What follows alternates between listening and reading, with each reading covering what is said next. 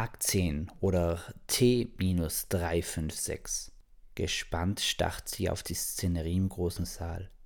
Die schweigende Masse lauscht den grad noch bläulichen, dann wieder gräulichen Tönen des kleinen Orchesters. Langsam nähert sich das Stück der geplanten Stelle.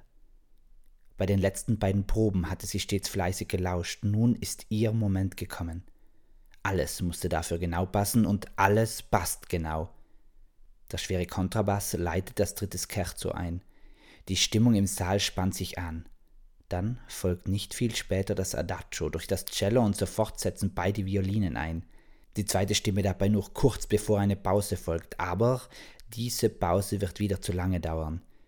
In dem Augenblick, in welchem die Violinen ansetzen und der zweiten Geige der Blick trüb wird, ehe sie leicht in sich hineinsackt, verschwindet die brünette Platzzuweiserin in der Nottür und taucht zugleich wieder links auf der Bühne auf. Auf dem Weg dorthin hat sie sich die extra dazu angefertigten Hosen weggezogen und ihr rotes Sakko abgeworfen.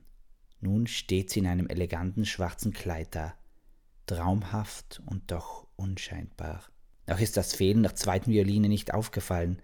Zum Glück ist von Steinecker für Instrumente auf seinem rechten Auge beinahe blind. Leichtfüßig und unbemerkt spurtet sie in die erste Reihe, setzt sich auf den Violinenstuhl, indem sie Nibur sanft auf den Boden schiebt und setzt punktgenau mit richtigen Tönen ein. Alles läuft weiter wie geplant. Und der Applaus prasselt auf sie herab und Huch, ich muss wohl kurz eingenickt sein, hier in diesem stickigen und schwül belüfteten Heidenauditorium. Natürlich, die Instrumente sollen nicht leiden, aber mein Geist ist ja auch ein Instrumentum rationale. Dem Stück ist natürlich kein Vorwurf zu machen. Mahlers vierte Sinfonie ist bravourös vorgetragen worden. Zwar verstehe ich davon nicht viel, zumindest noch nicht, war es doch mein erstes klassisches Konzert, aber jede Musik, die meine Fantasie Ausflüchte in die Welt Hollywoods machen lässt, finde ich persönlich brauchbar. Meine persönliche Meinung gilt es mehr zu unterstreichen, wurde mir neuerdings aufgetragen nur weil ich behauptet habe, Harry Potter sei nicht die Crème de la Crème, aber dazu vielleicht ein anderes Mal mehr.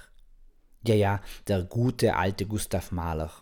So gut er auch musizieren konnte, so verwirrender finde ich seinen Namen.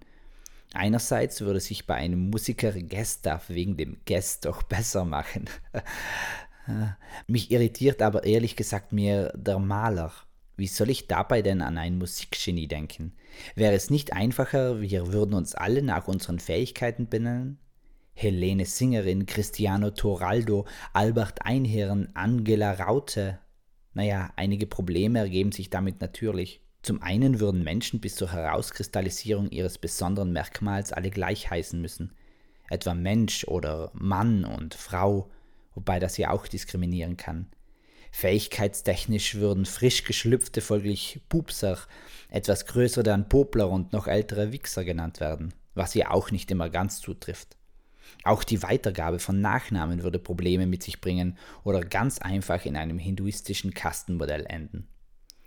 Da lassen wir doch den Maler lieber malerische Musik machen und unterstützen Familiendynastien und versuchen mehr den Mensch qua Mensch zu sehen, egal woher und wohin er kommt. Abschließend noch eine Lektion. Schläfst du bei Maler ein, träumst du zwei Stunden süß und fein.